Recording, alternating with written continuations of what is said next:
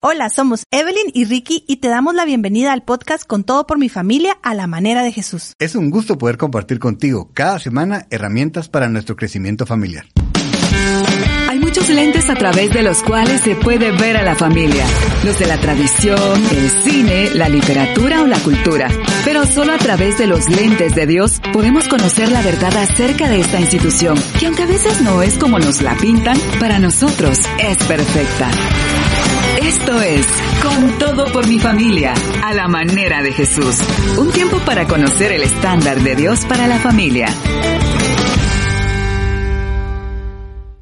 Muy buenos días, qué gusto poder compartir con ustedes un martes eh, de familia, un martes en el que nosotros venimos aquí a, repasar todo lo que hemos tratado de aprender durante la semana, creo yo, porque miren, de veras este, el tema de la familia es algo que nunca termina.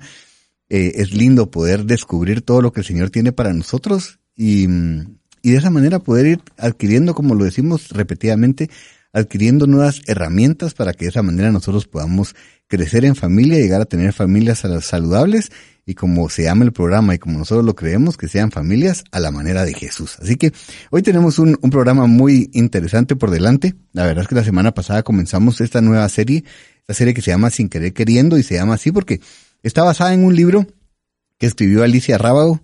Eh, la verdad el libro está genial y la semana pasada tuvimos la oportunidad de tener una entrevista con Alicia Rábago, que gracias a Dios pues, se ha vuelto una amiga, diría yo, de, de Evelyn, mi esposa. Eh, han tenido una muy buena relación, la hemos tenido en varias actividades de papás a prueba de todo. Y, y, es impresionante ver la, la cantidad de, de, contenido, tan buen contenido en el libro. Hoy tengo aquí una persona que, que, que tiene la, la, autoridad académica para, para podernos decir si está bien o no. Y, y ahorita se las voy a presentar, pero la verdad es que es un libro muy, muy bueno. Me gusta porque es muy práctico y por eso hoy queremos arrancar ya de lleno con el contenido de esta nueva serie y esperamos que sea de bendición para ustedes como lo ha sido para nosotros. Pero hoy tengo el privilegio de estar aquí con Doña Flor de Cise, con la pastora Florecita de Cise. Eh, la verdad es que nosotros, pues, a mí me gusta mucho cuando estamos con los Cise conversando porque esto se convierte como en cualquiera otra de nuestras buenas conversaciones que tenemos alrededor de una mesa o tomándonos un café o cual, haciendo cualquier otra actividad. Así que Florecita, bienvenida. ¿Cómo está? Ay, bien, gracias Ricky. La verdad es que feliz y emocionada de estar aquí con ustedes en Con todo por mi familia. A la manera de Jesús, venía yo preparándome ahí, estudiando el material. Les quiero decir, es un librazo. Cuando entré leo, Ricky, yo quiero ese libro. Necesito comprarlo y terminarlo de leer porque es un contenido muy bueno con fundamento eh, sólido, eh, científico. Si a usted le gusta que cuando eh, le digan algo tenga un fundamento, esto tiene fundamento pedagógico. Entiendo que ella es pedagoga eh, o psicóloga. Y tiene un fundamento muy, muy bueno a nivel científico, pero ¿saben qué? Eh, también bíblico, porque Sí, es, regularmente lo que está respaldado por, por la ciencia y comprobado como tal es porque Dios así lo creó perfecto. Entonces, eh, creo que está muy lindo y yo venía y decía, qué bueno, hoy tengo clase con mi teacher Ricky Chacón, que de verdad para mí es un maestro, eh, junto con Evelyn, eh, en cuanto a la educación eh, eh, de, de los hijos y la familia. Así que prepárese porque hoy hay un contenido buenísimo. Y yo pensaba exactamente lo mismo, solo que al revés, diría, diría, el chavo, pero, o sea, eh, hoy tengo el, el, privilegio de estar aquí con Teacher Flower y, y, vamos a aprender juntos. Miren, la idea es esto, eh, uno se emociona, creo yo, ¿verdad, Florita, cuando sí. se da cuenta que nunca termina. O sea, como decía al principio, sí. de verdad hay tanto material, comienza por la Biblia, eh, enseñándonos acerca de familia. El Señor desea que nosotros seamos exitosos en nuestra familia. Lo hemos hablado mm. muchísimo, no, Él sabe que nosotros no podemos llegar a ser familias perfectas, pero sí podemos llegar a ser familias saludables, uh -huh. exitosas que podamos cumplir con el propósito que Dios tiene para nosotros. Y todo comienza con la intencionalidad. Y este libro nos lleva mucho a eso. O sea, uh -huh. este libro, porque ahorita le vamos a contar un poquito otra vez acerca de por qué se ama sin querer queriendo, pero uh -huh. es eso, cuando nosotros hacemos paternidad al estilo sin querer queriendo, o hacemos paternidad o familia en realidad eh, con intención, las cosas cambian, pero impresionantemente. Así que vamos a irnos al highlight de esta serie que nos conecta con lo que vamos a estar platicando y regresamos en un minuto. Los hijos llegan al mundo y comienzan a interactuar con todo lo que les rodea. Papás, familiares, vecinos, escuela, compañeros, amigos y conocidos. Por esto es importante para ellos conocer las normas y reglas para funcionar en el mundo y en la sociedad, no solo en el momento, sino en el futuro. Muchas de estas reglas o normas sociales las enseñamos a diario con nuestro ejemplo, nuestras actitudes o con nuestras palabras, con las cuales debemos ser mucho más claros y precisos, sobre todo actualmente, cuando parecería que todo es relativo o que todo es permitido. Esto solamente confunde. Hasta aquí, quisiera que entendiéramos cómo el amor que sentimos por nuestros hijos nos lleva a hacer o dejar de hacer cosas creyendo que con esto somos mejores padres. Pero algunas veces, lejos de ayudarlos, sin querer, les quitamos herramientas muy útiles para enfrentar la vida. Sin querer queriendo es una expresión coloquial adoptada en el lenguaje de muchos países latinos, usada día a día, que nos dice que en ocasiones tenemos una determinada intención al realizar algo, pero simplemente las cosas toman un rumbo diferente del que habíamos supuesto y genera consecuencias imprevistas. En esta serie tocaremos algunos de los errores más comunes que están afectando la crianza de los hijos y trataremos de responder a los retos que conllevan. Así, ya no tendremos que decir, fue sin querer queriendo.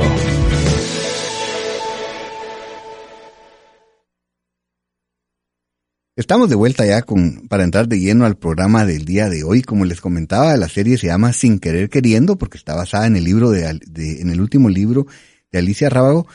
Y en el programa de hoy vamos a hablar específicamente acerca del error número uno. Ella nos presenta cierta cantidad de errores que los papás cometemos y ese error número uno es los papás ceden el control, pero los hijos piden límites. Y es un poco eh, controversial porque sonaría así como que hijo en su sano juicio va a querer límites, ¿verdad? Entonces es como que si yo cedo el control, mis hijos van a estar felices, pero impresionantemente eh, nuestros hijos necesitan de nosotros para poder eh, saber cómo, cómo manejarse, ¿verdad? En esta vida. Así que aunque nosotros creamos que es cómodo ceder el control, eh, nuestros hijos desean, aunque nos lo digan o no, eh, límites. Y vamos a hablar un poquito acerca de la introducción y después vamos a entrar ya al error número uno. Las semanas siguientes vamos a estar hablando acerca de cierta cantidad de errores a la semana, ¿verdad? Pero eh, vamos a comenzar entonces eh, contándoles un poquito, por si no escuchó usted la entrevista de la semana pasada, les recomiendo búsquela, ¿verdad? Eh, porque lo va a oír de, de, o sea, de voz de, de, la autora, ¿verdad? Alicia es una persona muy preparada, ella es psicóloga, es pedagoga, es educadora. La verdad que es una persona que en, en, en lo académico, por decirlo así, ¿verdad? Sabe de lo que está hablando, no nos está viniendo a dar aquí solo buenos deseos y buenas ideas, sino que verdaderamente es una persona que, que sabe de lo que está hablando y, y el libro se llama Sin querer queriendo porque si usted tiene mi edad o más, eh, se recordará de algún programa que se llama El Chavo el Ocho. Ajá, creo que eso, ¿verdad? Eh, es como que la esencia de, de, de sin querer queriendo es, es, es algo muy coloquial en México, ¿verdad? Cuando se dice es que lo hice sin querer queriendo, es como, no tuve la intención de hacerlo, pero al final lo hice. Ajá, ajá. Y nosotros muchas veces eh, tenemos esta misma eh, actitud en, en la familia y no digamos en la paternidad. Y al final es como, bueno, sí, es que no tenía esa intención, pero, yo digo, al final eso como que no va a ser una muy buena excusa, ¿verdad? Pero entonces cuando hablamos de esto de sin querer queriendo, ella lo que nos, nos va a estar presentando en este material es, hay muchas cosas que nosotros tal vez estamos haciendo sin la intención de dañar, pero al final dañamos de todas formas. Entonces es mejor aprender, formarnos y hacer las cosas de una mejor manera para que no tengamos que tener esa excusa de sin querer queriendo, ¿verdad, Florecita? Ajá, totalmente. Yo, bueno, para que sepan, pues sí es una autora mexicana, ¿verdad? es una autora mexicana y, eh, y cabal me llama mucho la atención, ¿verdad? Ay, es que lo hice sin querer queriendo. Confúndase en otras cosas, pero honestamente confundirnos en la educación de nuestros hijos, en la formación de nuestros hijos, en la guianza de nuestros hijos, eso nos debe de, mover la silla y decir, Dios, danos esa revelación para saber cómo guiar eh, a nuestros hijos. Y mm, eh, una de las primeras frases que, que empieza el libro y dice, vive de tal manera que cuando tus hijos piensen en justicia, cariño e integridad, piensen en ti. Yo dije, ¿qué otras características pudiéramos agregar? ¿Verdad? Que, que mis hijos cuando piensen en amor, que mis hijos cuando piensen en paz, que mis hijos cuando piensen en valores, piensen en mí, porque fui constante en querer guiarlos en esa, en esa educación. ¿verdad? Y me, ala, a mí de verdad me, me retó y dije, yo ya no puedo decir, ay, es que lo hice sin querer queriendo. Tengo que decir con intencionalidad, como es el eslogan realmente de Papás la prueba de todo, con intencionalidad voy a guiar a mis hijos, ¿verdad? Creo que eso, e, eso es algo que nos debe de retar en esta serie que estamos teniendo. Genial, Florecita, porque qué lindo eso. A mí también me impresionó mucho cuando lo leí, porque digo, ¿será que, que si mis hijos tuvieran que describir a una persona, eh, digamos, dadivosa, a una persona que es desprendida, ¿verdad? Una persona que es amorosa, una persona que, o sea, que es veraz. Sea, ¿será Ah, que, sí. que nos usarían a nosotros como referencia? O sea, es, es, es tremendo. O sea, sí es, es eh, muy retador el pensar esto, no para venir a juzgar y para que digamos entonces, bueno, la hice re mal y pues, ya no tengo eh, eh, oportunidad, sino todo lo contrario. Si hay algunas cosas en las que nosotros hemos fallado, decir, no, no, de aquí en adelante yo todavía tengo tiempo para que mis hijos piensen en mí como una persona amorosa, como una persona veraz, ¿verdad? Características que en realidad deberían de venir, yo siempre pienso como eh, dentro del paquete del cristianismo, ¿verdad? Cuando nosotros decimos soy cristiano, o sea, es como, si, ah, si soy cristiano, entonces voy a tener cierta cantidad de, de principios y valores que la Biblia me, me enseña. Así que eh, eh, nosotros cuando pensamos en, en, en esta frase, ¿verdad? De sin querer queriendo, eh, como usted nos recordaba ahorita, ella al ser mexicana es algo con lo que creció, ¿verdad? Eh, no digamos, imagínense si para nosotros eh, el chavo del 8 era importante, calcule el, El Chapulín Colorado, y si usted se acordará. es que qué genial, ¿verdad? Es que como que el chavo siempre decía, es que fue sin querer queriendo y al final siempre de todos modos le caía su coscorrón, ¿verdad? Pero Ajá. eh, entonces, eh, ella nos pone eh, algunas, eh, lo presenta como di- dice, cuántas sorpresas nos hemos llevado por este inexplicable sin querer queriendo. Y entonces ella dice, por ejemplo, en cuántas circunstancias y de manera infatigable hemos buscado lo mejor para nuestros hijos, ya sea en la alimentación, la educación, las reglas o las normas, solo para descubrir que obtuvimos el resultado opuesto de lo que nosotros esperábamos. Y de eso se trata, o sea que nosotros digamos, ok, no, no, no basta solo con decir, bueno, es que esto parece una buena idea, es mejor aprender, o sea, eh, estudiar y fundamentar las decisiones que nosotros estamos tomando. Hace poco, eh, bueno, desde hace poco he estado pensando yo mucho y lo hemos platicado con Evelyn, que cómo es eso que nosotros somos muy cuidadosos tal vez al comer algo o al usar algo. Que puede tener el potencial de ser peligroso más adelante.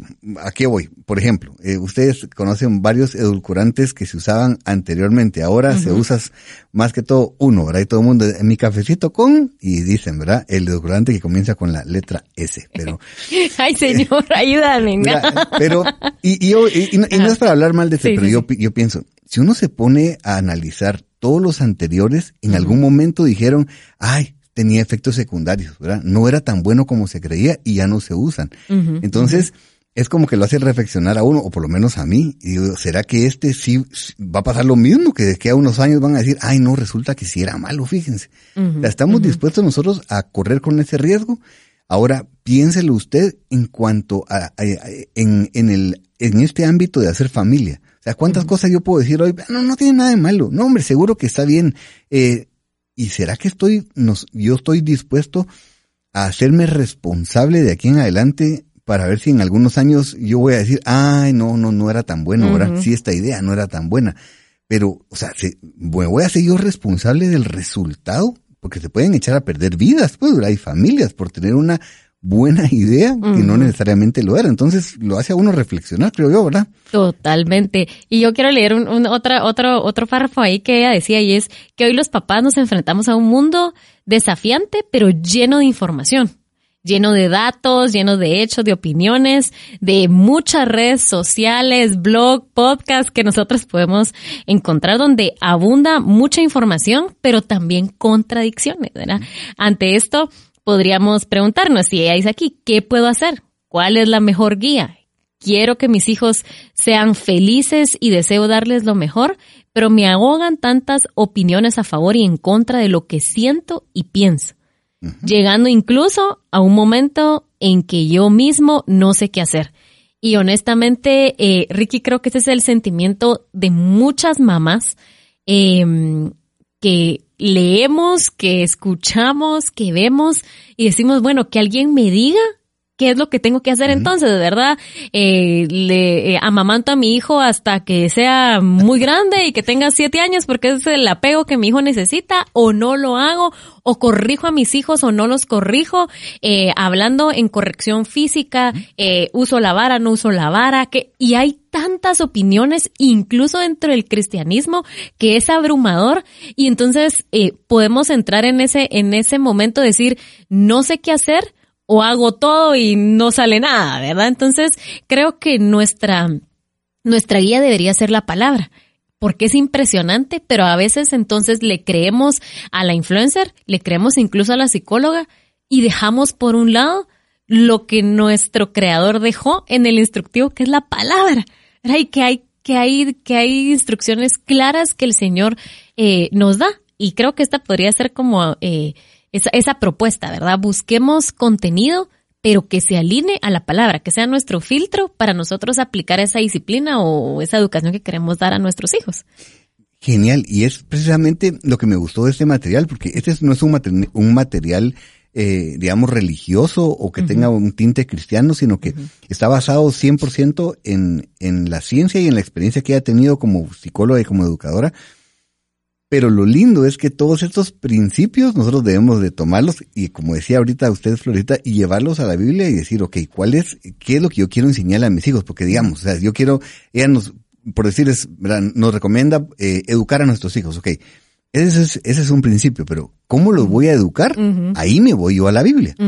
Y digo, ok, voy a descubrir en la Biblia y miren, la Biblia está llena de principios en cuanto a, a, a, cómo hacer familia, porque Dios fue el quien quien ideó el tema de la familia, él fue quien diseñó. Y nos dejó errores. Y, ahí uno puede leer, ¿verdad? ¿Qué pasa cuando lo hago mal? Esto. ¿Qué pasa cuando lo hago bien? Esto. Antes, ¿qué hago? Esto. Genial. O sea, y, de eso se trata, de, de, tomarlo así. Porque nosotros, como papás, siempre tenemos eh, esa sensación de, yo siempre, o sea, eh, nos frustramos muy fácil. Es más, el sentimiento número uno que hemos descubierto nosotros en el tema de la paternidad es que nosotros nos sentimos eh, culpables, ¿verdad? Porque es eso, o sea, usted decía, lo hago bien, no, no lo... Y, y usted que también, eh, pues, recibe personas para ayudarse en, caso clínico, ¿verdad, Florecita? Eh, me gustaría que nos contara un poco, porque ella dice que en, en su experiencia con las personas a las que ella ayuda, llegan y, y dice que las tres preguntas principales que los papás se hacen, más que todas las mamás, es ¿Cómo saber si lo estoy haciendo bien? ¿Nos estamos equivocando? Y la otra es, estamos haciendo lo correcto y todo tiene que ver con lo mismo. O sea, ¿será que lo estoy haciendo bien? totalmente. Y, y, y solo eh, agregando, eso trae muchísima, muchísima frustración a estas preguntas.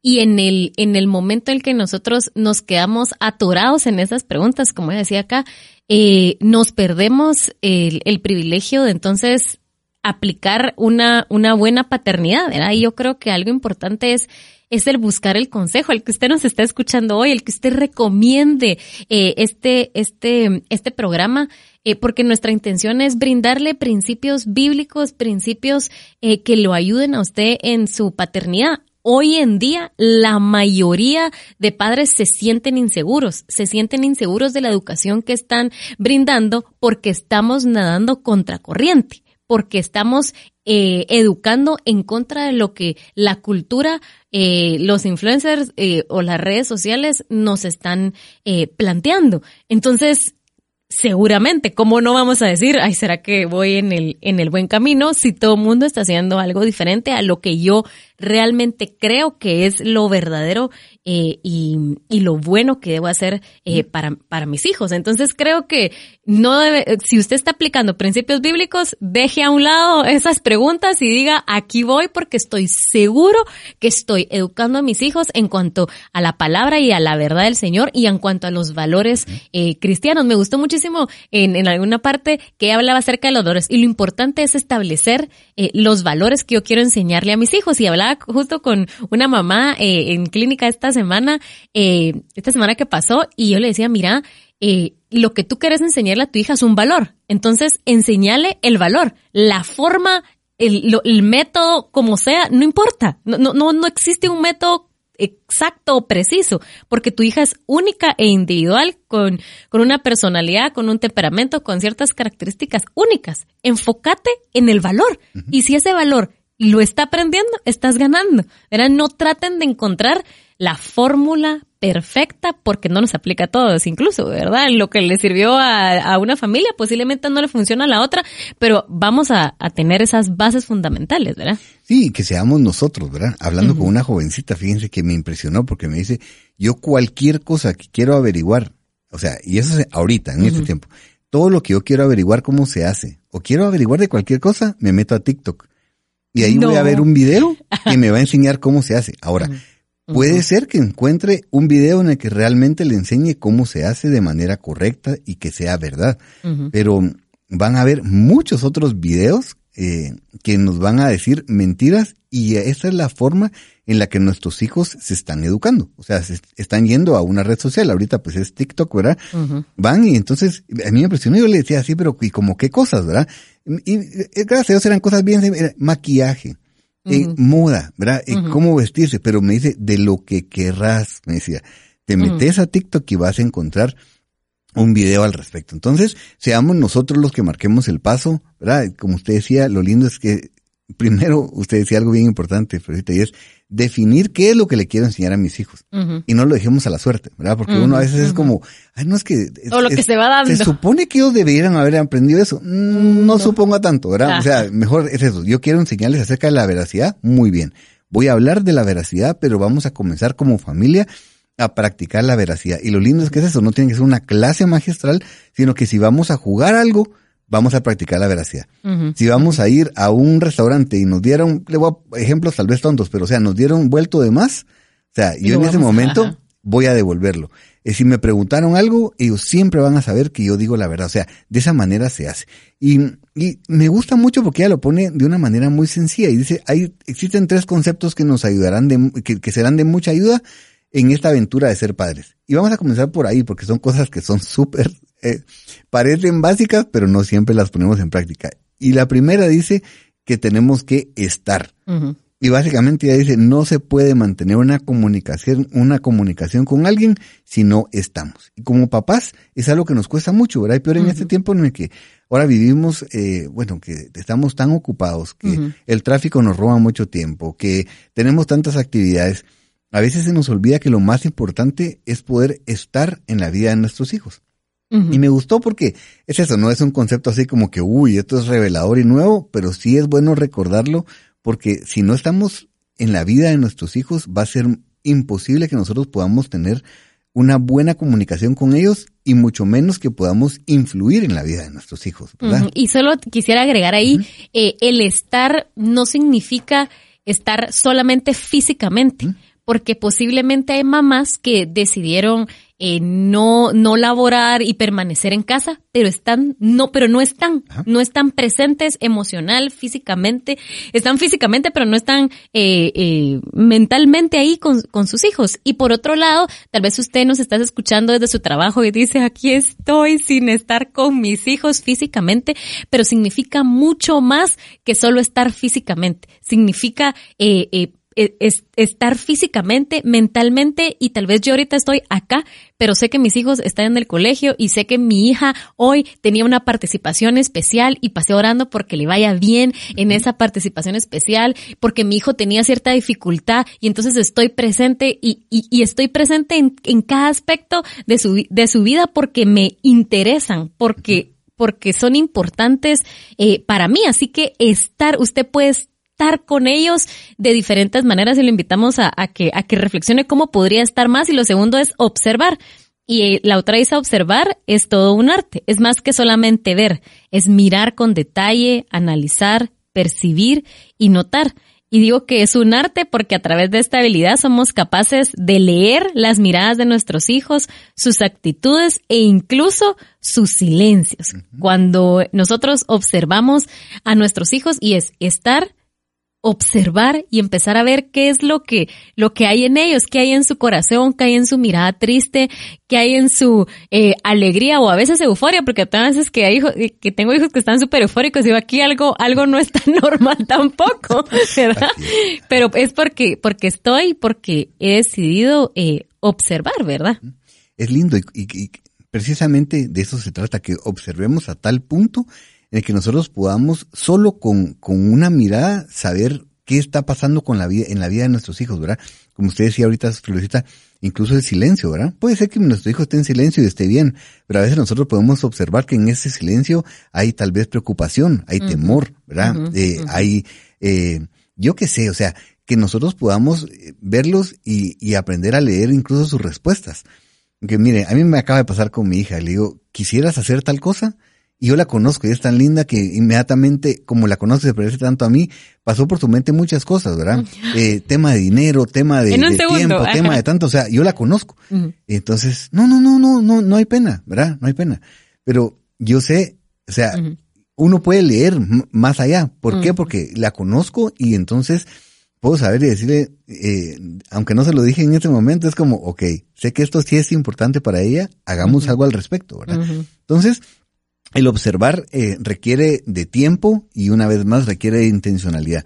Recordemos que, por decirlo de alguna manera, no es lo mismo solo echar una mirada que observar. Observar es ver fijamente, estar tratando es eso de, de, de, leer más allá de lo que estamos eh, mirando únicamente y, y, que podamos conocernos como familia a tal punto que, que solo una mirada, que solo un gesto, que solo en mi casa me da risa, pero hasta un silbido, ¿verdad? O sea, hay tantas cosas que son de nosotros que es como un silbido y todos sabemos, es como, uh, esto, ¿verdad? O sea, eh, que, que sea así, que podamos conocernos, creo que de eso se trata, que podamos llegar a conocernos, que es el tercer elemento, ¿verdad? Y es, siempre será más fácil encontrar una respuesta eh, si sé lo que estoy tratando de resolver.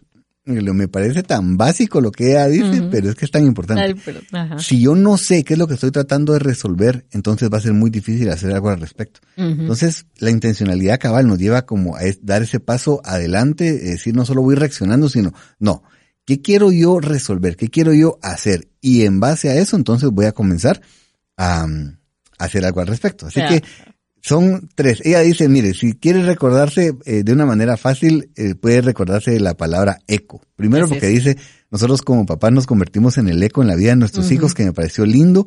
y, y entonces eco, eh, solo que ella dice... Es solo que tiene un, es un truquito ahí. Porque, un truco porque no, no es el orden correcto, pero sí nos recuerda. Eco es estar, conocer y observar sería, eh, si lo, si lo decimos eh, según el, el ¿Qué es? ¿Acrónimo o acrónimo? Acrónimo. Acrónimo. Siempre se me hace bolas acróstico y acrónimo. El acrónimo. Pero el orden en el que ella lo presenta es estar, observar y entonces poder llegar a conocer. Eh, creo que es, es algo que, como dijimos, suena sencillo y básico, pero no lo es eh, al ponerlo en práctica. Para ponerlo en práctica necesitamos invertirnos en la vida de nuestra familia y esto, mire, no solo es para los hijos, esto es para nuestro esposo, nuestra esposa, nuestros hermanos, nuestros papás, nuestros hijos. En realidad nosotros tenemos que llegar a poder, eh, a poder practicar esto en la vida de todos ellos, ¿verdad? Estar presente en la vida de ellos, observar y conocer. Y, y Florecita, me gustó muchísimo lo que, la reflexión que nos hacía en lo de estar, porque muchas veces ese uno se siente culpable porque no está físicamente, pero hay tantas maneras de estar en la vida de nuestros hijos que cuando uno comienza, a mí me gusta mucho, a comenzar a practicarlo y pedirle al Señor, yo siempre le digo, Espíritu Santo, por favor, dame sabiduría, dame discernimiento y dame estrategia, o sea, eh, eh mm. creatividad para poder estar presente en la vida de mis hijos, aunque no esté yo eh, físicamente presente en ese momento. Y usted ya tiene un hijo casado, Ricky, y podría decir, bueno, ya no estoy, ya no estoy con él, pero sí puede estar. Y es que uno nunca deja de ser, eh, pues de ser el papá ni la mamá. Obviamente cambian las circunstancias, pero usted puede estar y no, no ser intrometido, o sea, no, no vaya, no vaya a, creer que estamos diciendo que usted esté ahí atrás de sus hijos, sino estar, eh, observar y conocer y bendecir desde donde usted está. Creo que esa es una tarea hermosa que podemos eh, hacer siempre en las circunstancias en las que usted esté. O sea, si usted en ese momento, como les decía, está en un lugar eh, de trabajo, usted puede estar presente también en la vida de sus hijos y, y e invertirse en ellos. Y también, por otro lado, eh, hablo con muchísimas mamás eh, frustradas que están eh, en casa, también decirle, ¿sabe qué? Tal vez usted necesita salir un poco de casa porque eso la va a ayudar a estar presente emocionalmente y físicamente eh, con sus hijos, porque somos seres integrales, eh, somos seres eh, con muchas aristas que el Señor desea llenar cada una de esas áreas. Yo siempre, eh, nos gusta molestar mucho, pero a veces para una mamá, por ejemplo, salir a tomarse un café con una, con una amiga es, es excelente y es más barato que una terapia. Ahí está. No y quiero- sabe que le no va a ayudar a su, hágalo por amor a sus hijos y sus familias, por favor. veras, se necesita, ¿verdad, Florita? Ajá, o sea, sí, sí, sí. e- esto no es, no estamos tratando de darle una receta de cocina, esto, esto es algo que involucra muchísimo, yo creo que es eso, esa, esa relación con el Señor a través del Espíritu Santo para que nos diga qué hay que hacer, qué no hay que hacer, cómo podemos hacerlo, porque solo de esa manera vamos a poder tener una familia a la manera de Jesús, porque es, como dijimos y decimos siempre, es Él quien se ideó la, eh, la, el- la, el diseño y la figura de la familia. Y solo queremos, antes de irnos al corte, quiero saludar a Guillermo González, Evi Ramos, Mario Catalán, a Carlos de León desde Shela, a Evi López, eh, tenemos a Evelyn Ramírez Marroquín, a Mayra López, a Malcer Fer, a Cristian Castellanos, a Olga Gani Matuj, a muchas personas que están viendo y enviándonos eh, comentarios excelentes, verdaderamente mis respetos. Qué, qué lindo es poder ver papás comprometidos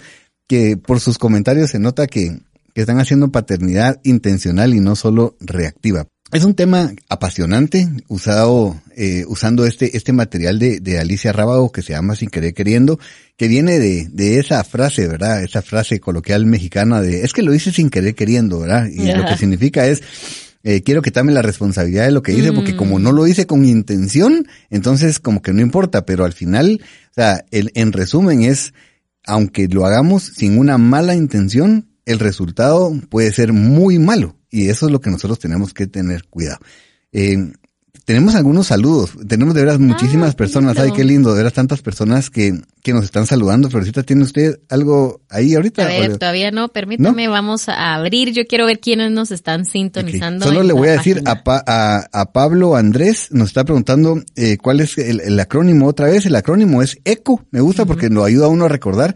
Y es más, le repito esto que a mí me pareció genial. Ella dice, además porque nosotros como padres debemos convertirnos en ese eco en la vida de nuestros hijos, ¿verdad? ¿Y a qué se refiere ella con eso? Y es que, que cuando nuestros hijos piensen en algo, siempre estemos nosotros ahí como referente. No estamos hablando de control ni nada, pero que uno pueda decir, o sea, no sé cuál es su experiencia con sus papás, pero hay ciertas cosas que yo todavía a la edad que tengo, digamos, mi papá ya no está con nosotros, está con el Señor, pero hay cosas que yo hago y el eco de mi papá está detrás. O sea, yo, digamos, aprendí, bueno, desearía ser lo gamonal que mi papá era y lo cuidadoso que eran las personas, eh, eh, con las personas. Yo no soy así, pero lo poco que soy es por la gracia del Señor y siempre tengo ese eco de mi papá ahí detrás. Entonces, es eco y eso lo que significa es estar, observar y conocer. Suena raro porque está en desorden, ¿verdad? Pero Ah, eco, pero el orden es estar, observar y conocer. Pero las tres letras están ahí. Así es, yo aquí tengo el saludo de Ana Aide Guzmán que dice buenos días, muy bendecido programa. El tema excelente. Y pero, bueno, y nos hace aquí una consulta que tal vez Ricky nos puede responder, que dice, me gustaría adquirir los libros de la autora. ¿Me pueden por favor decir si están a la venta en Guatemala? están a la venta en Guatemala. Si nos hace un favor, escriba a la página de Papás a Prueba de Todo y nos pregunta y le vamos a enviar el, el, el nombre de la librería. Hasta donde sé, solo hay una librería en Guate que lo tiene, pero si me hace el favorazo de escribirnos, le vamos a dar toda la información. Ajá. Buenísimo. Vale la pena tenerlo. Y este es yo vine tercero. diciendo, yo los quiero. Es que- ¿Y usted sabe si están en, en ebooks o solo están por el momento en papel? Están, se, creo que están solo en papel, Florecita. Muy bien. Eh, creo. No estoy seguro porque este, como cosa rara, nosotros este sí, usted sabe que yo leo en digital, o bueno, y escucho muchos libros. Ajá. Gracias a mi, a, a, a mi gran amigo, esposo de Florecita Ricky Cise, desde hace años uso mucho la aplicación de, de audiolibros, pero este sí lo tenemos eh, en, en papel y se llama eh, Sin Querer Queriendo de Alicia Rábago y este, específicamente esta copia está, eh, fue comprada en Guatemala. O sea Ah, que muy sí, bien. O estoy que seguro si que, hay. están, sí. busquen Sí allí, hay. ajá. Ajá, y hay tres libros de ella, este es el tercero. El primero, a mí, bueno, es más, yo me enganché. Cuando Evelyn me habla, porque Evelyn lee mucho y me habla de muchos autores, y hay algunos así como que, ah, así que buenísimo, pero no les presto tanta atención, tal vez. Pero no. Pero este sí, porque fíjese que el primer libro se llama Edúquelos para que otros los quieran. Mire, me enganchó el material de ella porque me pareció tan genial, porque es eso, o sea, uno siempre, a mí no me importa lo que piensen de mis hijos, ¿verdad? Es como que es mis hijos y yo. Pues sí, hay una gran responsabilidad en educar a nuestros hijos para que no solo nosotros los amemos, sino que también otras personas cuando lleguen no digan, ah, la, Ya viene fulanito, o todos los hijos tenido, de. todos hemos tenido esa experiencia, no, no lo decimos tal vez, pero tenemos esa experiencia de, ah, la no, ¿verdad? O no es cierto, o sea, yo sé que suena Sí, sí, feo, pero es, feo, verdad. Es feo, pero ajá, y tal vez trabajamos con eso y somos asertivos en no decirlo, pero, pero nadie quisiera que cuando lleguen nuestros hijos digan, ala, hay que esconder todo, hay que quitar todo, no hay que decir nada, eh, porque ellos no son emocionalmente sanos o no son asertivos, no son cariñosos, no son respetuosos. Definitivamente no queremos eso para nuestras Cierto, familias. Lo de respetuoso, ¿verdad, Florita? Enseñarles la educación básica, cómo se comporta uno cuando llega a una casa ajena, por ejemplo. O sea, son cosas que suenan así como, ah, eso no es tan espiritual. Es muy espiritual, ¿verdad? Y aquí Heidi también nos pregunta dónde puede conseguir los libros. De veras, por favor, Heidi, eh, escríbanos a la página de Papás a Prueba de Todo. Les vamos a enviar ahí el- la información que necesitan para poder adquirirlos, porque de veras es un material muy bueno. Platicábamos aquí con Florecita eh, de verdad, Alicia Raba es una persona muy preparada, ¿verdad? Es muy, muy preparada. Lo que habla no es solo porque tenga una buena idea, está fundamentado y lo que me gusta es que es muy práctico. Y una vez más, es esto y con esto usted váyase a la palabra del Señor y busque en la palabra del Señor cuáles son esos valores, los principios que necesitamos y incluso hasta los métodos que el Señor nos, nos, nos eh, presenta en su palabra para que podamos eh, educar a nuestros hijos de la manera correcta. Es eso. Florecita hace un rato hacía referencia que yo ya tengo un hijo casado. Tengo, mi hijo mayor tiene 28 años, tiene dos años de estar casado. Ahora tenemos conversaciones a otros niveles impresionantes. Entonces, es tan lindo. Pero yo me doy cuenta ahora, o sea, después de, de 28 años, después de que ya tiene dos años de estar casado y, y ya no vive con nosotros, eh, es eso, o sea, la- lo que hicimos en su momento, eh, ahí está. Muchas de las cosas ya las puedo ver dando frutos, ¿verdad? Me fascina cuando ahora él mismo me dice, ¿te acuerdas lo que me decías? En- De y- tal cosa. Y ahora me lo dice, o sea, ahora lo entiende. Ese es el típico, aquel que le decía a uno a la mamá, cuando seas papá vas a entender. Y a uno le caía re mal, ¿verdad? A mí me caía re mal. ¿Y sí? Que sí cuando es fui papá, entendí, Yo- ¿verdad? Yo quiero decirle que yo estuve en la etapa en donde no veo el resultado. Solo estoy en la batalla de recordarlo 100 veces al día. la instrucción o, o el hijo, por favor, saluda y cuando saluda sea amable, vea los ojos, vea tantas. Yo ahorita estoy eh, en esa batalla y, y la verdad es que son diferentes etapas, pero cada etapa es, es hermosa, así que ánimo, porque hay diferentes etapas en, en la paternidad. Cada etapa es linda y es eso. Y lo que usted dice es, es muy valioso, Florecita. Hay momentos, cabal, eh, donde uno no ve el resultado. Sí. Pero no por eso hay que, hay que claudicar, al contrario, es porque el resultado lo vamos a ver más adelante. Y no sé por qué le voy a decir esto, pero se lo voy a decir. Así decía mi abuelita, pero eso sí no es malo. Que mi abuelita decía, no te lo debería decir, pero y ahí va. Esto, sa- ¿sabe qué? Cuando usted mire una buena conducta en el hijo de un amigo, cuando usted mire algo valioso en el hijo de un amigo, cuénteselo a su amigo o a su amiga, pues, ¿verdad? Ya, cuénteselo, porque eh, a veces uno solo dice lo feo, pero no dice lo bueno. Y qué rico es cuando llega alguien con uno y le dice, mira, conocí a tu hijo y tal cosa, ¿verdad? Conocí a tu hija y mira qué impresionante. Es eso, ala, me impresionó que tu hija con tal edad y me saludó y fue educada. O sea, cuénteselo usted a los papás, porque uno, ala, uno siente Eso lo como, anima a continuar ah, en esa batalla. Y en ese, porque, y, y- e incluso uno un día ve un buen resultado en el hijo y al otro día eh, no lo ve y al otro día como que se le olvidó lo que uno le, le dio. Pero es parte de, de la enseñanza y del privilegio de instruirlos. Y hablábamos fuera de micrófonos algo importante y es que nuestros hijos están en una etapa de aprendizaje y de un desarrollo no solo físico, sino cognitivo, social, emocional, que es importante eh, reconocerlo. Mis hijos, eh, aún tengo algunos que yo digo rojo y entienden lo que es rojo, otros como que saben lo que, lo que significa, pero hay otros que pueden hacer una oración, un poema. ¿Por qué? Porque su capacidad cognitiva está mucho, mucho más grande. Entonces, no claudique, poco a poco, cada etapa tiene su desarrollo eh, y las instrucciones que van a ir aprendiendo poco a poco. Así es. Y como ya se dio cuenta, la verdad es que podríamos hablar aquí todo el día. Nos apasiona el tema de la familia y la paternidad. Y vamos a hablar, ¿se acuerdan que cuando nos fuimos al, al, corte dijimos que al regresar íbamos a platicar de un tema que sonaba un poco extraño porque ella le llama la canasta básica? Ahora vamos a entender por qué, ¿verdad? Y son estos puntos que siempre debemos recordar al educar a nuestros hijos. ¿Qué significa? Son esos, esos eh, productos que deben ir siempre en esa, en esa canasta que, que, nosotros llevamos a todos lados. A mí me gusta pensar en una mochila, ella lo dice como una canasta, pero son todas esas herramientas que nosotros vamos guardando en nuestra canasta o en nuestra mochila para poder ponerlas en práctica todo el tiempo. Y ella pone aquí una cita, Florecita, de, dice, e, es de un anónimo, pero dice, presta atención a las grandes ideas y simultáneamente a los pequeños detalles. Me pareció genial. Le dan ganas de llorar a uno.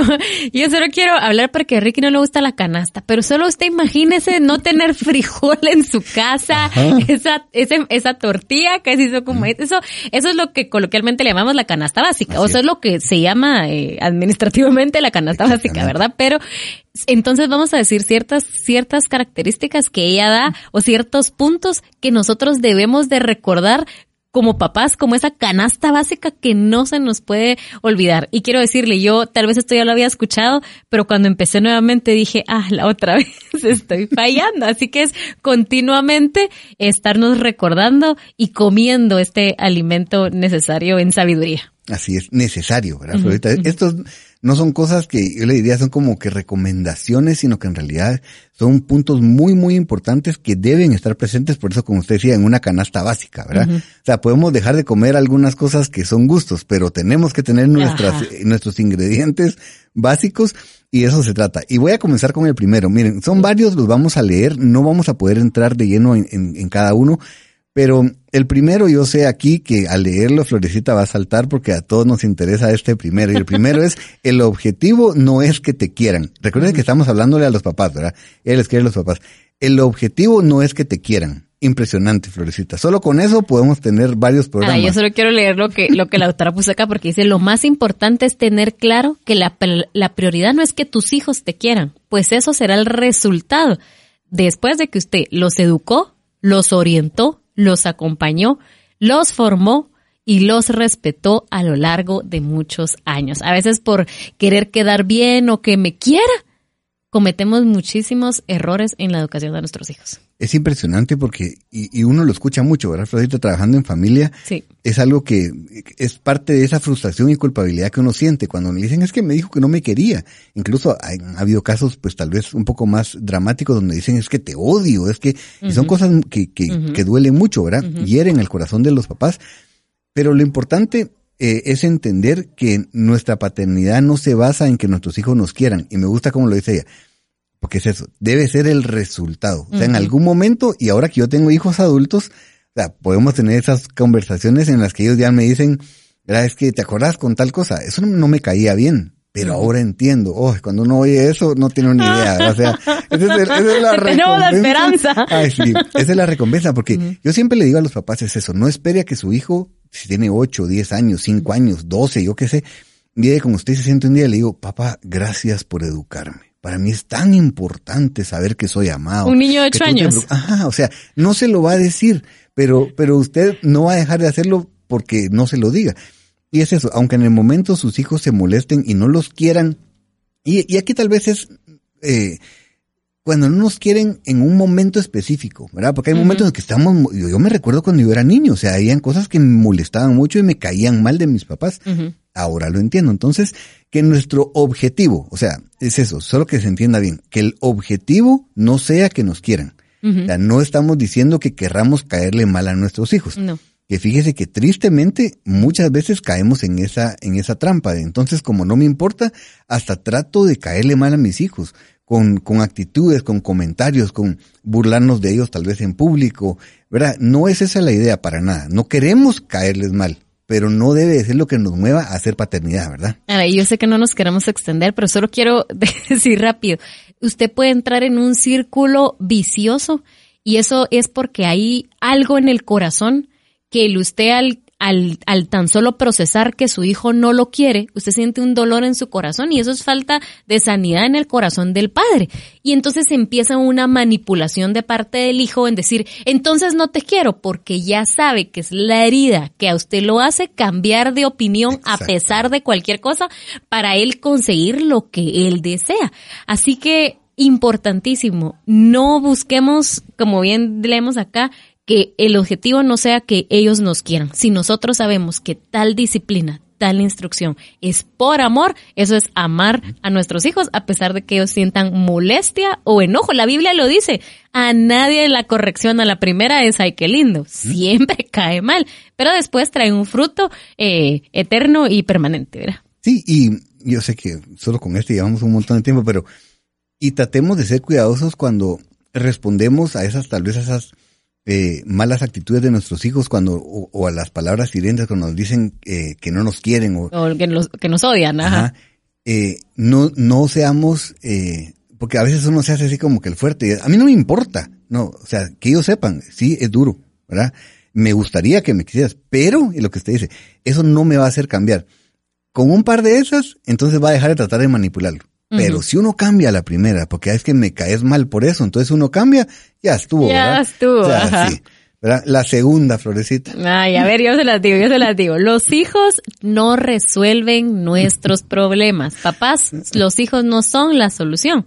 Los niños no vienen a resolver los problemas de nadie, ni a cumplir las expectativas, ni los sueños de otros. Así que no ponga expectativas en sus hijos que no le corresponden y que son una maleta gigante que no deben de cargar. Verán, nuestros hijos no resuelven nuestros problemas y creo que también aquí es importante, no importa la edad que tengamos como papás o la edad que tengan nuestros hijos o incluso si tenemos o no tenemos hijos, ¿verdad, Ricky? Porque Así tal es. vez alguien nos está escuchando y dice, es que si yo tuviera un hijo, entonces, no, es que los hijos no resuelven los problemas del corazón de nadie. El único que resuelve nuestros problemas emocionales es Jesús. Es el Espíritu Santo, es el Padre con todo amor. Él resuelve nuestros problemas emocionales y nos trae bendiciones, porque los hijos son una bendición. Es lindo, ¿verdad? Pensar en que nosotros lo que queremos es no cometer los mismos errores con nuestros hijos, queremos hacer las cosas a la manera de la palabra de Dios para que ellos tengan una vida saludable, pero es eso, definitivamente no resuelven nuestros problemas y no podemos tratar de vivir a través de, de- ellos aquello que nosotros no logramos, ¿verdad? Muchas veces somos nosotros los que eh, metemos a nuestros hijos en problemas porque queremos que hagan o dejen de hacer cosas que nosotros no hicimos o hicimos. Un relajo, era puro cantinflas, pero no, pero sí, ajá. ¿verdad? O sea, es eso. Tal vez a usted le hubiera gustado eh, eh, ir a más reuniones cuando era joven y no tuvo la oportunidad, entonces usted quiere que sus hijos vayan. Y es impresionante. Yo he conocido muchos papás que literalmente viven esas experiencias a través de sus hijos y eso no, no se trata. Eso, Eh, eso creo que nos lleva a la tercera, que es, son personas independientes, ¿verdad? Nuestros hijos tienen eh, un, un temperamento único y una personalidad que desarrollan que es única y por lo tanto son independientes y tenemos que ayudarlos a, a crecer así. A mí me- siempre me, me gusta recordar, eh, pensando en esto, lo que la palabra nos enseña cuando dice instruye al niño y dice siempre en su camino o en su carrera, ¿verdad? Y aun cuando fuere viejo no se apartará de ella. Me gusta mucho porque para mí todo el sentido lo tiene ese su, ¿verdad? Porque si yo lo quiero educar o instruir en mi camino, tenemos Ahí problemas. estamos. ¿verdad? O en el Ajá. camino de alguien más, o en el camino del amiguito que le va mejor, o en el camino, no, no, no, es en su camino. Recordemos siempre que son independientes y explotemos es, esa, eh, esas características únicas de nuestros hijos, ¿verdad? No seamos de aquellos, porque como, como lastima, ¿verdad, Florita? Cuando uno pone, pero cuando uno ha hecho tal vez el, eh, cometido el error de, de comparar a, a un hijo con otro, o a un hijo con alguien más, con el hijo de alguien más, o un su amiguito, ¿verdad? No, eso es terrible. Así que sus hijos son personas independientes y son flechas que hay que lanzar. Es importantísimo que usted lo tenga ahí en mente todo el tiempo, que no van a ser su copia, ¿verdad? sino tienen un diseño perfecto dado por Dios eh, que ellos deben de desarrollar.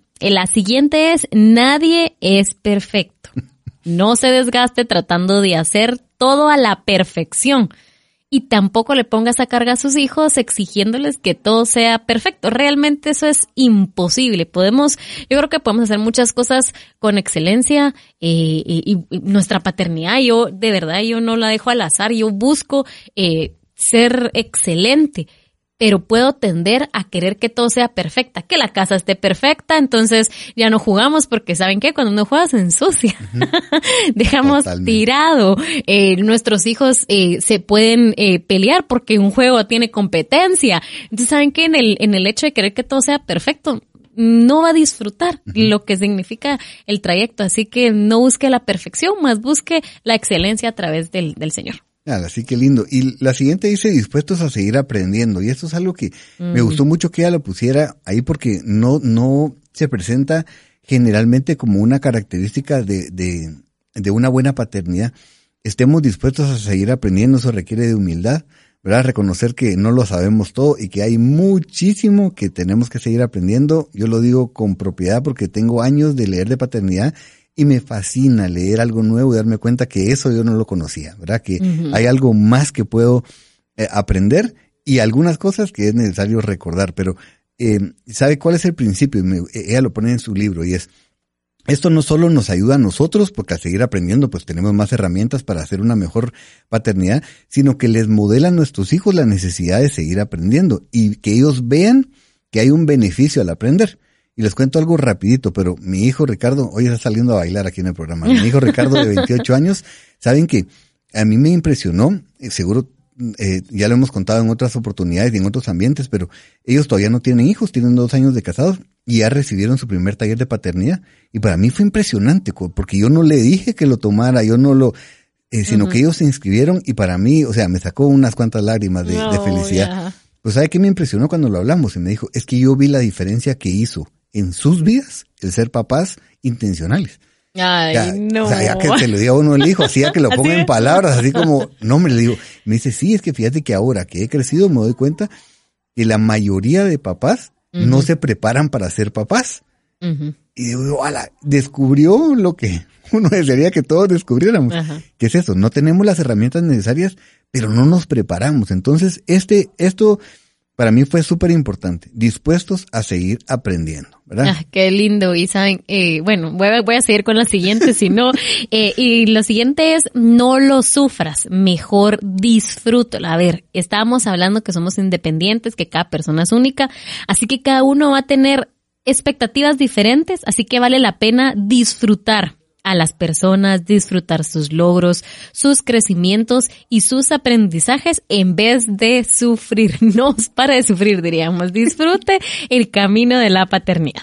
Sí, y la otra es confía en lo que hiciste, ¿verdad? Y, y es eso, o sea, por supuesto, eh, hagamos eh, nuestro mejor esfuerzo, preparémonos, tengamos las herramientas necesarias y hagamos lo que es correcto y de ahí confiemos en Dios. Yo no solo diría aquí, confía en lo que hiciste, o sea, confía en Dios, ¿verdad? Sabiendo que lo que hiciste fue lo correcto y descansemos, porque nosotros no podemos controlar la vida de nuestros hijos, no podemos controlar el resultado, solo podemos controlar lo que hacemos, ¿verdad? Entonces el resultado queda en manos del Señor, pero para ahí, en, ese, en este punto específico, le digo, no hay nada más satisfactorio, pienso yo, que al final de nuestra vida, cuando se nos pidan cuentas de nuestros hijos, podamos decir con toda confianza, Señor, tú sabes que no fui perfecto, pero que hice todo lo posible. ¿verdad? Creo que eso es lo que hace la diferencia. Pero creo que va a ser un sentimiento muy triste el que digamos, sí, Señor, yo pude haber hecho tanto más, ¿verdad? Pero no lo hice, porque no tenía el tiempo, porque creí que no era, ¿verdad? O sea, eh, no, no lo usemos como una excusa, sino todo lo contrario. Hagamos lo correcto y de ahí confiemos en que el Señor tiene, eh, tiene la última palabra. Buenísimo. Y lo siguiente, ese elemento de la canasta básica que no le puede faltar es el recordar que no son eternos. No siempre podrán estar ahí físicamente para ellos. Usted no podrá estar ahí siempre. Entonces, procure pensar en qué es lo que recordará de usted qué es lo que ellos van a tener y al principio lo leía, ¿verdad? Como quisiera que cuando mis hijos piensen en, en alguien con muchas virtudes pudieran pensar en uno, ¿verdad? Creo que eso sería lindísimo. Ahí vamos en esa, en esa tarea. Creo que ha sido un reto que hoy cuando lo leí dije, ala, quisiera que eso en algún momento pasara, que en algunos años mis hijos al recordar a una persona con, con valores, como hablábamos, una persona responsable, una persona honesta, una persona generosa, pensaran en uno de papá, ¿verdad? Eso sería Ah. lindísimo, así que ánimo, papás. Eh, después, eh, esta es, es muy importante y es educar no es fácil. Todo aquel que crea que educar es fácil, eh, no diría- educado, ajá, no diría- tiene hijos. Sí, el doctor Jim dice, el que crea que esto es fácil, eh, seguro no lo está haciendo bien. Eh, porque no, no es fácil y por eso es que nosotros tenemos que prepararnos, ¿verdad? Porque educar no es fácil. Así que esta no le vamos a prestar, eh, tan, no le vamos a dedicar tanto tiempo porque creo que, que, que se explica eh, por, sí, por sí sola. No creamos que educar es fácil, porque no lo es y requiere de mucho esfuerzo y de mucha intencionalidad. Y la siguiente es enséñalos a quererse y a respetarse. Esto lo hemos platicado en otros ambientes, ¿verdad? Nosotros tenemos que enseñarle a nuestros hijos a que ellos puedan amarse, ¿verdad? Que puedan respetarse ellos y de esa manera van a aprender también a amar y a respetar a los demás. La siguiente es tener claro cuáles son los objetivos. Recuerde que, como hablamos al inicio, eh, hay una presión social alrededor de nosotros, cultural, ideológica.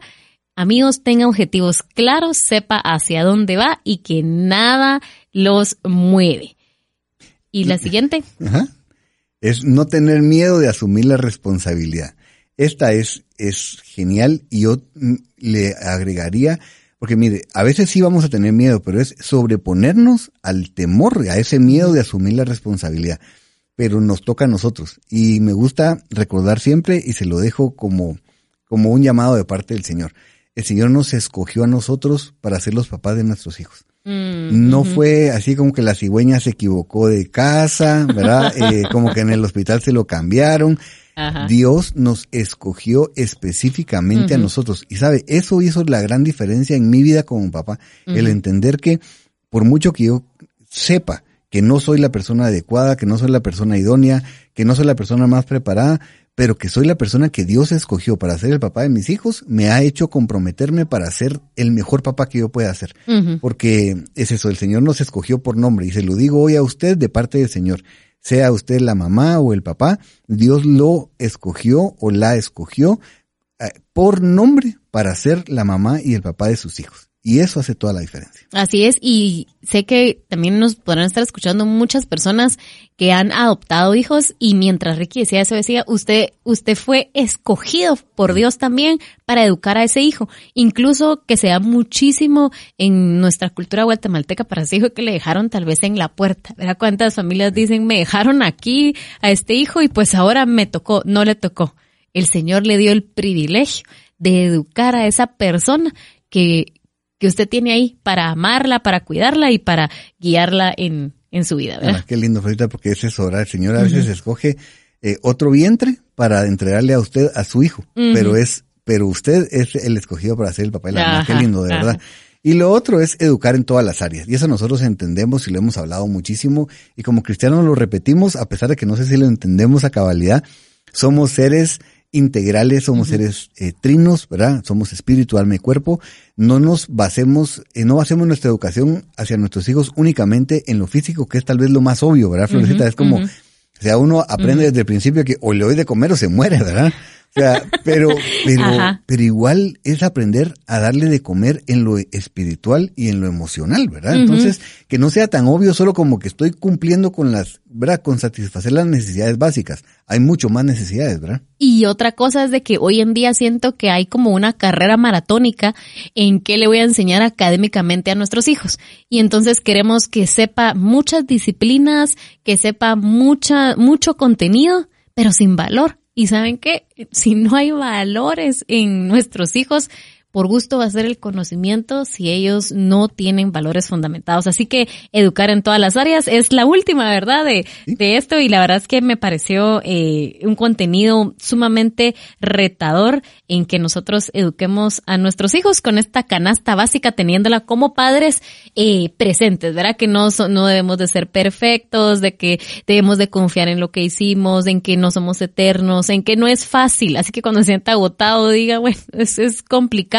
pero eh, ahí continúo. Los hijos no resuelven nuestros problemas, el objetivo no es de que te quieran, son, person son personas independientes, nadie es perfecto y estemos dispuestos a seguir aprendiendo. Si usted pone en práctica lo que estamos hablando, yo le garantizo que va a tener una familia mucho más saludable y va a tener una paternidad mucho más saludable. ¿Y sabe qué es lo lindo? Nosotros nos vamos a beneficiar al ver a nuestros hijos crecer, pero vamos a, beneficiarnos, pero los, los, más beneficiados son ellos, ¿verdad? Ellos van a crecer en un ambiente saludable y lo lindo es que después ellos van a transmitir eso a sus siguientes generaciones. Nunca me cansaré de repetirlo, porque lo hemos, lo, lo, hemos dicho saber cuántas miles de veces aquí, pero hemos sido llamados a hacer esa generación de transición y qué rico cuando a nuestros hijos se les hagan algunas preguntas que nos han hecho a nosotros, tal vez ahora de grandes y que para nosotros han sido muy difíciles de, por el contexto del que venimos, de cómo fue nuestra, nuestra, eh, el entorno de nuestro hogar y todo lo demás que cuando les pregunten a ellos, ellos puedan haber avanzado y decir, mm. y contar una historia distinta a la nuestra. Creo que eso, ah, a mí eso me emociona, ¿verdad? Que, que algún día cuando les pregunten, ellos puedan decir, ah, no vieran que en, mi casa y cuenten algo distinto a lo que nosotros vivimos, probablemente, ¿verdad? Uh Ala, sí, qué lindo. Yo quiero agradecerle su comunicación. Si usted aún no se ha atrevido a dejarnos ahí un mensaje, escríbanos ahí un mensaje, mándanos saludos, mándanos una reflexión, comparta eh, sus comentarios. Eso nos ayuda a hacer comunidad y a, y edificarnos eh, los unos a los otros. No solo nosotros dos aquí, sino ustedes también mándenos ahí sus comentarios. Buenísimo. Y quiero saludar a una persona que es muy importante para mi vida y para este programa. Es alguien que es mi mejor amiga y además todo es mi mm. esposa. Ay, qué lindo, Evelyn. 29 años casi. Evelyn le manda un abrazo a Florecita y a mí. Y Olga Nimatuk dice algo que me llamó la atención porque lo, lo, dijimos aquí y qué lindo es eso. Dice, es lindo decir las cosas positivas de los hijos de los demás. Es un depósito emocional para uno de padre lo han hecho conmigo, se siente maravilloso. Y dice qué rico, ¿verdad, Olga? Cuando le dicen a uno eh, algo bonito de sus hijos, no por, por, por chaquetear, diríamos aquí en Guatemala, ¿verdad? no, no por quedar bien, sino que de veras cuando, porque a veces uno cree que tal vez no ha avanzado tanto, porque enfrente de nosotros nuestros hijos son nuestros hijos, pero cuando van a otro lado y después nos cuentan, mira qué educado tu hijo, mira que, ala, uno dice gracias, gracias Señor, ¿verdad? No para sentirse uno orgulloso, sino para poderse sentir uno, eh, sentir que, que, se está haciendo lo correcto. Así que em, tenemos otros mensajes ahí, Florecita. Yo no tengo mensajes, amigos. O sea, por favor, escríbanos ahí, pero sí mucha gente conectada.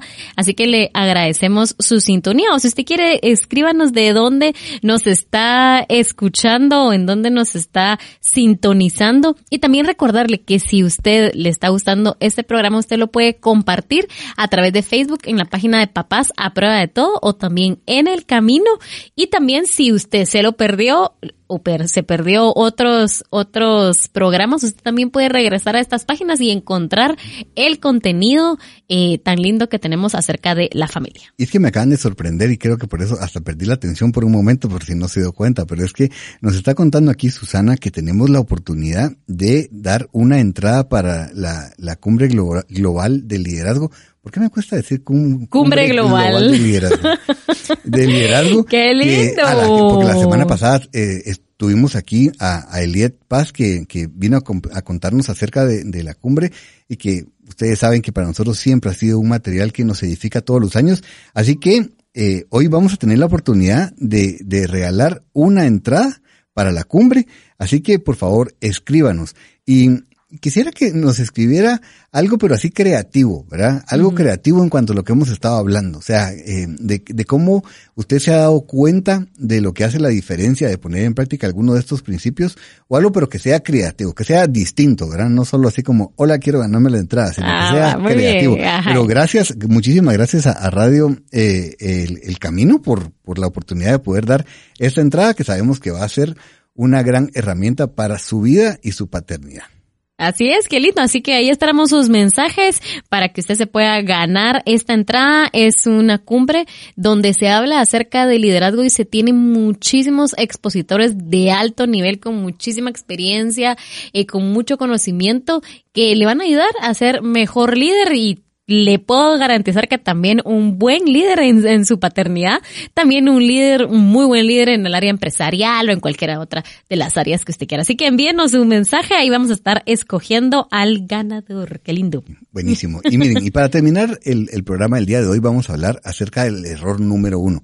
Le comentamos que son varios errores y, y, hoy vamos a hablar del primero y después en los siguientes programas pues ya no vamos a dar toda la introducción que dimos el día de hoy y vamos a entrar de lleno a los errores, pero este error número uno es, es impresionante eh, porque todos de una u otra forma hemos caído en este error y la idea es que hoy podamos nosotros reconocerlo y hacer algo al respecto. Y el, el error número uno es los papás ceden el control pero los hijos piden límites. Ah, qué increíble. Yo quiero leer esta otra parte. No solo eres responsable de lo que haces, sino de lo que no haces, de lo que no defiendes y de lo que callas. Este es uno de los, de los errores, tal vez Ricky yo diría más común, eh, y me impresiona que ella lo ponga eh, de primero, pero que hoy en día muchos papás eh, están, están cometiendo este error en ceder el control y sus hijos gritando a todas voces que necesitan los límites. Los límites son sanos.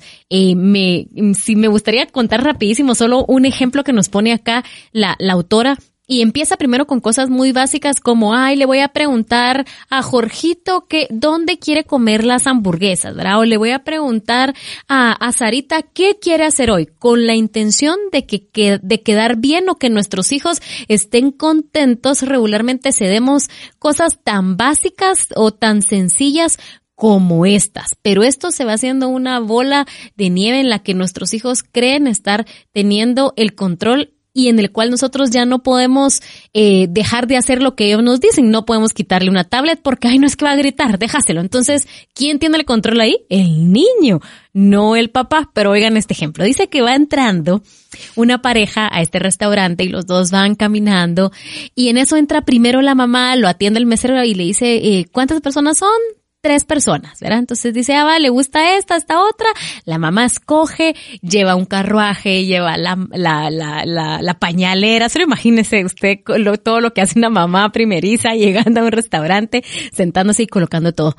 En eso, eh, ya ella establecida, viene el papá entonces con el hijo menor de dos años y cuando va entrando al restaurante, eh, el niño le señala al papá aquella mesa y le dice, ah, ¿te quieres sentar en aquella mesa? Entonces le, dice, eh, le dice, sí, no, pero mira, mamá ya se acomodó en aquella otra.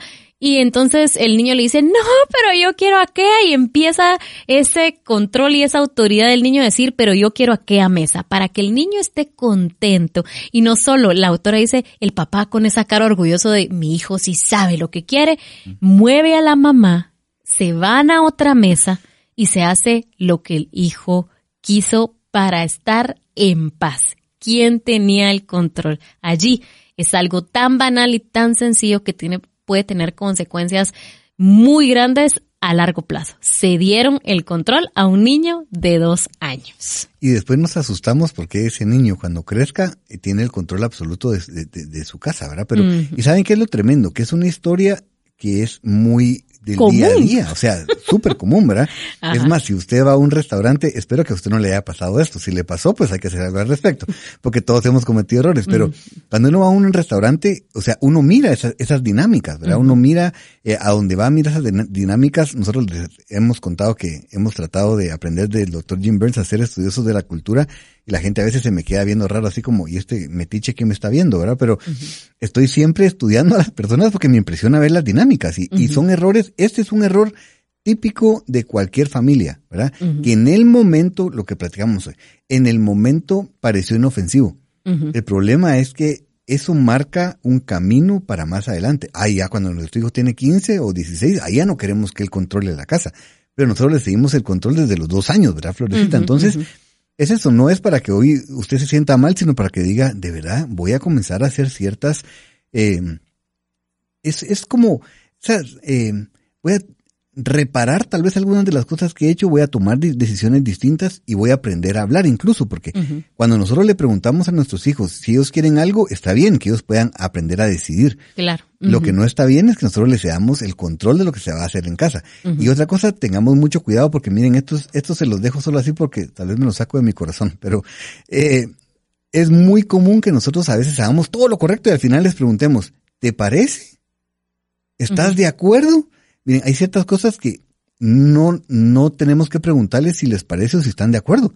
Así se van a hacer, ¿verdad? En otras les vamos a preguntar. Entonces solo tengamos cuidado. No les digo que nunca lo hagan, solo tengamos cuidado porque a veces hicimos todo bien. Todo, todo, todo bien. Y al final, eh, ¿verdad? La regamos cuando decimos, ¿te parece? En el momento que yo le pregunto a alguien si le parece, él tiene derecho de responderme y decirme no, no me parece. Y se vino abajo todo lo que uno había querido hacer. Y miren, de verdad que no estamos proponiendo una paternidad autoritaria donde nosotros vamos a decir algo y lo que yo digo se haga, porque sí, nuestros hijos pueden opinar qué vamos a comer hoy, qué película podríamos ver, me, me parece algo, algo lindo, pero miren lo que dice la autora.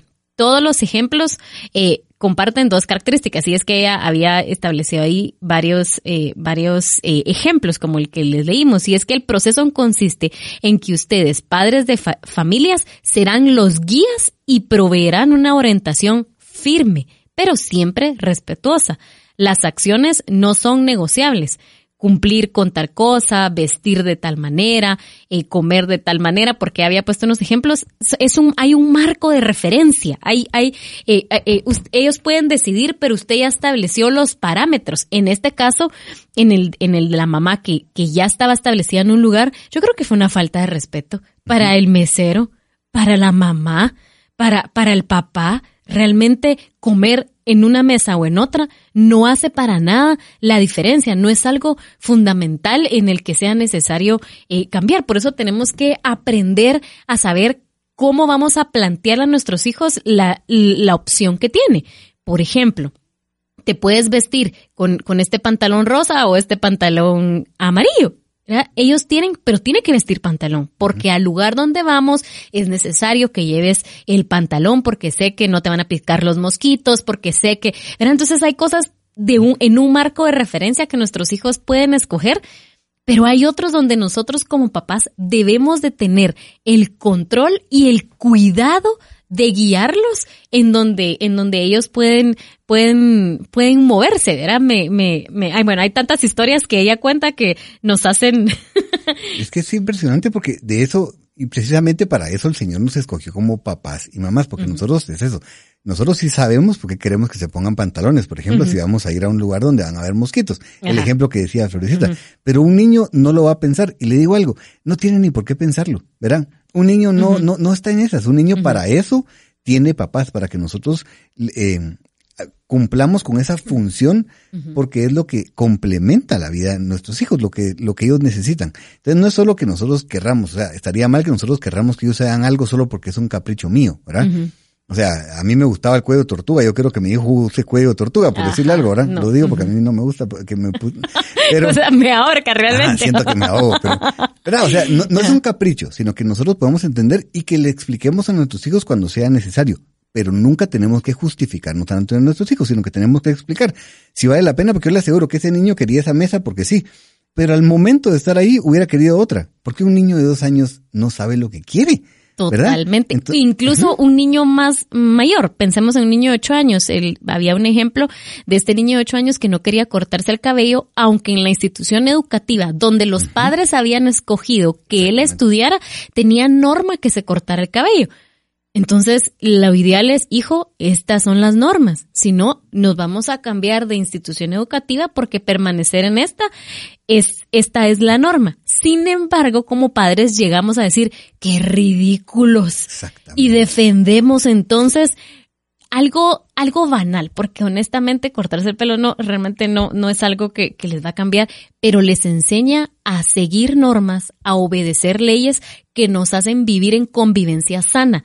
Si todos rompemos las normas y las leyes a nuestro antojo, no vamos a lograr tener una convivencia sana eh, unos con otros. Y me impresiona llevarlo a este nivel, pero hoy en día se da muchísimo, sobre todo en los colegios eh, y, y, las instituciones educativas ya tienen ese temor de qué va a decir el niño, qué va a decir el papá que va a decir cuando hay normas que están establecidas por el bien de la comunidad educativa en, en sí.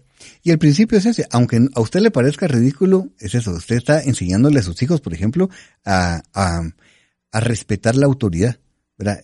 El corte de pelo, eso, pero está usted, es un principio mayor, no es el pelo, es, está enseñándole a respetar a la autoridad, porque ahorita le parece ridículo, pero cuando ya esté en un trabajo, ¿será que va a poder tener la misma actitud? ¿Verdad? Porque un trabajo no se lo van a topar, o si cuando llegue a la universidad, o sea, tengamos cuidado. Y ella deja, deja algo aquí que me llama la atención, hija, y dice, claras, dejar claras las líneas rojas en las que no son flexibles, lo que no pasarán por alto, por ejemplo, que no aguantarán que les digan mentiras porque ahí se rompe toda la confianza. O sea, establezcamos cuáles son esas líneas que nosotros eh, vamos a proteger a toda costa y es esto es, es, esto es no negociable. Nosotros así lo decimos en nuestra casa, ahora con Evelyn. Esto es lo no negociable. Hay otras cosas que son negociables, pero estas son las no negociables. Entonces, solo seamos muy cuidadosos en, en, en dejar bien claras las expectativas, porque a veces no lo hacemos y asumimos que nuestros hijos deberían saberlo y no tienen por qué saberlo. Dejémoslo claro y entonces, eh, digamos, esto es no negociable. Ahora en esto puedes decidir, ¿verdad? Mire, lo, del, lo del corte de, de, de, pelo. Todos hemos pasado por eso, bueno, sí, todos, pues, pero Muchos, porque es eso, tal vez a nuestro hijo quería dejarse el pelo más largo o lo que sea, pero en, el, en, la, en la institución no se permite. Pero ¿sabe qué? Usted puede llevarlo y dentro de este marco decide cómo te quieres cortar el pelo. Uh -huh, pero a veces uh -huh. nosotros queremos que se corte el pelo como nosotros queremos, pero dentro uh -huh. de esto, o sea, dentro o de que esto, él haga lo que él quiera. O, o nos vamos al otro, al otro eh, extremo, pero es eso. Mira, tenés que llegar con el pelo corto, pero ¿cómo te gustaría cortártelo? Pregúntele. Al rato se va a ir feliz de la vida con un nuevo corte de pelo y que cumple con las normas del colegio, ¿verdad? Entonces, seamos, creo que es donde tenemos que ser muy creativos y, y tener esa sensibilidad. A mí me gustó porque ella lo puso aquí en un, en algo específico, pero yo creo que la paternidad es un arte. Y el arte es porque es eso, requiere de sensibilidad, ¿verdad? No a todos los hijos les vamos a decir lo mismo o les vamos a exigir lo mismo, pero seamos cuidadosos. Y solo quiero leer Ala, algo. yo también quería decir sí, algo. Sí, Estamos emocionados. Porque mire, e-, Evelyn me, me, me, me, envió algo que, que leímos hace poco, no me acuerdo, eh, pero me lo, me lo está recordando y es genial. Dice, lo que los padres toleramos con moderación, los hijos lo justifican en exceso. Mm. Se lo dejo para mm. que lo medite porque de veras es impresionante. Totalmente. Y solo agregar último, ¿sabe qué? Tal vez su hijo no se va a ir feliz con el corte de pelo así pero hay una, hay una enseñanza y hay una norma. Recuerde parte de la canasta básica, no estamos, no ejercemos paternidad para que nuestros hijos sean felices, eh, porque entonces vamos a, vamos a, vamos a fallar, ¿verdad? Vamos a fallar en ese, en ese intento. Los vamos a educar, los vamos a guiar, los vamos a instruir en amor, sabiendo que es lo mejor. Y miren, eh, se nos ha ido el tiempo, eh, yo sé que lo decimos todas las semanas, pero es que es cierto, ustedes uno siente Queríamos que, hablar más. Y uno siente que, que se pasa muy rápido el tiempo. Pero la idea es que esto lo ayude a usted a poder eh, hacer una introspección y ver, ok, eh, en cuanto a este error específico, ¿cómo estoy? ¿Será que he cedido el control y, y, y los límites a, a mis hijos?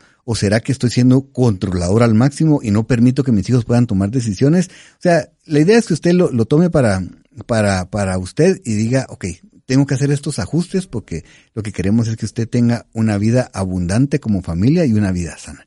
Uh -huh. Y nos vamos a tener que despedir, Florecita, porque ya tenemos eh, eh, contado literalmente. Que tenemos los, como los unos segundos. segundos, no, pero queremos agradecerle su sintonía, animarlo a que siga aprendiendo acerca eh, de la paternidad y sobre todo que esta semana usted se quede meditando acerca de este error. Si usted está cediendo el control a sus hijos y por el otro lado tal vez usted pueda estar teniendo hijos diciéndole, padre, ponme límites.